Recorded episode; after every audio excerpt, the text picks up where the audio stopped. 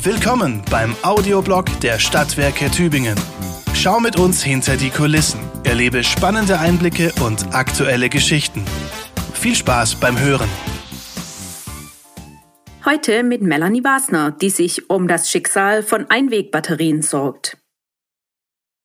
Einwegbatterien haben ein zweites Leben verdient, denn sie stecken voller Rohstoffe, die wiederverwendet werden können. Genau genommen sind die kleinen Kraftpakete aber vor allem eines, nämlich ineffizient. Besser sind da aufladbare Akkus. Am zweitbesten ist es aber, leere Batterien ordnungsgemäß zu entsorgen. Idealerweise ohne sie zuvor abgeschleckt zu haben. Eine ausgediente Vesperdose, blau mit Resten eines Comic-Aufdrucks. Das ist unsere Batteriesammelstelle in der Küchenschublade. Oft, sehr oft, wandern dort leere Einwegbatterien hin. Aus der Fernbedienung, dem Tipptoy-Stift, aus dem Nachtlicht oder der Uhr. Und dann liegen sie da, Monate und Jahre lang unbeachtet. Dieses Schicksal teilen sie mit den Weinkorken, aber das ist hier nicht das Thema. Dabei können Batterien zeitlebens auf ihre Reinkarnation hoffen, zumindest Teile ihres Innenlebens. Spricht man dann nicht eher von Organspende? Egal. Fakt ist, Batterien enthalten wertvolle Rohstoffe, die recycelt werden können und sogar müssen. In meiner Kindheit gab es ein strenges elterliches Verbot. Batterien werden nicht abgeschleckt. Dabei war ich im Alter von acht Jahren überzeugt, anhand kleiner Geschmacksunterschiede erkennen zu können, ob da noch Saft drauf war oder nicht. Keine gute Idee, hörte ich von den Eltern. Es ist noch gar nicht so lange her, da waren die Rohstoffe der Einwegbatterie in erster Linie gefährlich. Enthalten war etwa Quecksilber.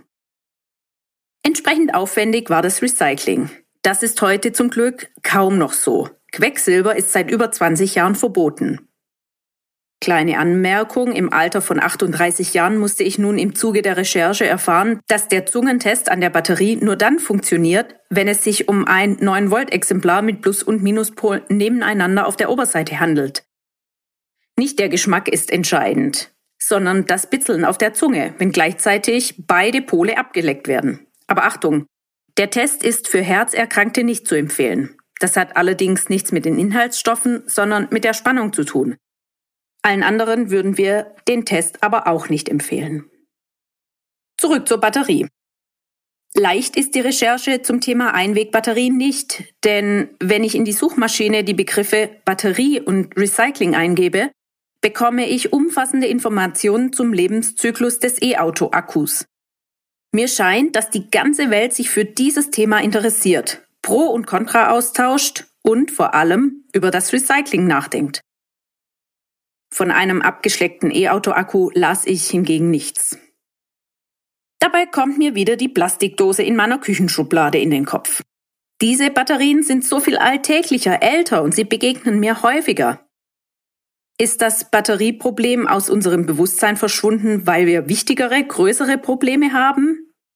Oder ist die kleine Einwegbatterie ein aussterbender Energiespeicher, an dem ich bzw. meine elektrischen Geräte jenseits von Akku und Kabelanschluss noch hänge? Ein Problem, das einfach zurzeit nicht in ist? Oder gar kein Problem ist? Nie werde ich angesprochen, wenn ich kleine AA-Batterien in den Einkaufswagen lege. Meistens direkt an der Kasse, im Quengelregal neben dem Überraschungsei finde ich sie. Froh noch daran gedacht zu haben und unsicher, ob der Vorrat zu Hause aufgebraucht ist, packe ich sie ein. Über die Produktion und die Entsorgung von Fahrzeugakkus wird hingegen erbittert diskutiert. Dabei sind die kleinen Einwegbatterien energetisch gesehen eine Katastrophe. In ihrer Effizienz viel schlimmer als der Autoakku. Das Umweltbundesamt rechnet vor, dass Batterien bei der Herstellung bis zu 500 mal mehr Energie brauchen, als sie später abgeben. Um den gleichen Faktor, also 500 mal teurer, ist die Batterie im Vergleich zum Strom, der aus der Steckdose kommt. Werden sie dann auch noch falsch entsorgt, ist der hohe Einsatz bei der Herstellung gleich doppelt vertan. Deshalb sind wir, also die Verbraucherinnen und Verbraucher in Deutschland, gesetzlich verpflichtet, Batterien korrekt zu entsorgen. Der Handel ist ebenso verpflichtet, für geeignete Rücknahmemöglichkeiten zu sorgen. Die getrennte Sammlung gewährleistet zum einen, dass Schadstoffe nicht in den Hausmüll und damit in die Umwelt gelangen. Zum anderen können so wertvolle Rohstoffe wie zum Beispiel Stahl, Zink und Nickel zurückgewonnen und wiederverwertet werden. Ich ärgere mich über mich selbst. Ist es denn so schwer, die gebrauchten Batterien abzugeben? Es wird mir ja eigentlich sehr leicht gemacht. In jedem Super Drogerie oder Baumarkt stehen Sammelbehälter bereit. Wir alle kennen das vom Altglas. Wenn der Leidensdruck, sprich der Platzverbrauch, zu groß wird, fahren wir zum Container. Beim Pfand macht das ja sogar Spaß, schließlich haben wir was davon. Noch mehr ärgere ich mich aber, dass dieses Thema mein Umweltbewusstsein noch gar nicht erreicht hat. Mit großer Selbstverständlichkeit kaufe ich, wenn überhaupt, Milch in der Pfandflasche. Besser noch gleich die Haferalternative. Ich spare Strom, bringe meine Mitmenschen mit überall in der Wohnung versteckten Kippschaltern zur Verzweiflung.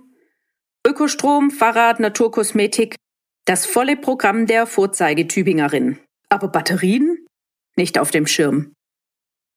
Vielleicht doch zu häufig in der Kindheit heimlich abgeschleckt, wer weiß. In Zukunft wird das nicht mehr passieren. Ich rüste auf und besorge mir wiederaufladbare Exemplare. Das passende Universalladegerät gibt es schließlich längst bei mir im Haushalt. Es lag gratis dem Walkie-Talkie-Set bei. Blöd nur, dass die kleinen Funkgeräte immer genau dann leer sind, wenn das Ladegerät mal wieder nicht auffindbar ist. Wie gut, dass in der Küchenschublade, gleich neben der blauen Dose, immer ein paar Ersatzbatterien lagern. Übrigens, das Umweltbundesamt rät, Batterien meiden, wo immer möglich. Kaufe netzbetriebene oder batteriefreie Geräte. Verwende Akkus statt Batterien. Achte beim Kauf von neuen Geräten auf die einfache Austauschbarkeit der Akkus. Entsorge Altbatterien und Altakkus sachgerecht in Sammelboxen oder bei kommunalen Sammelstellen. Entnehme vor der Rückgabe von alten Elektrogeräten Batterien und Akkus, sofern dies durch einfache Handgriffe möglich ist. Alte Handys und Smartphones kannst du in spezielle Sammelboxen abgeben den Akku brauchst du davor nicht entnehmen. Das war der Audioblog der Stadtwerke Tübingen. Vielen Dank fürs Zuhören.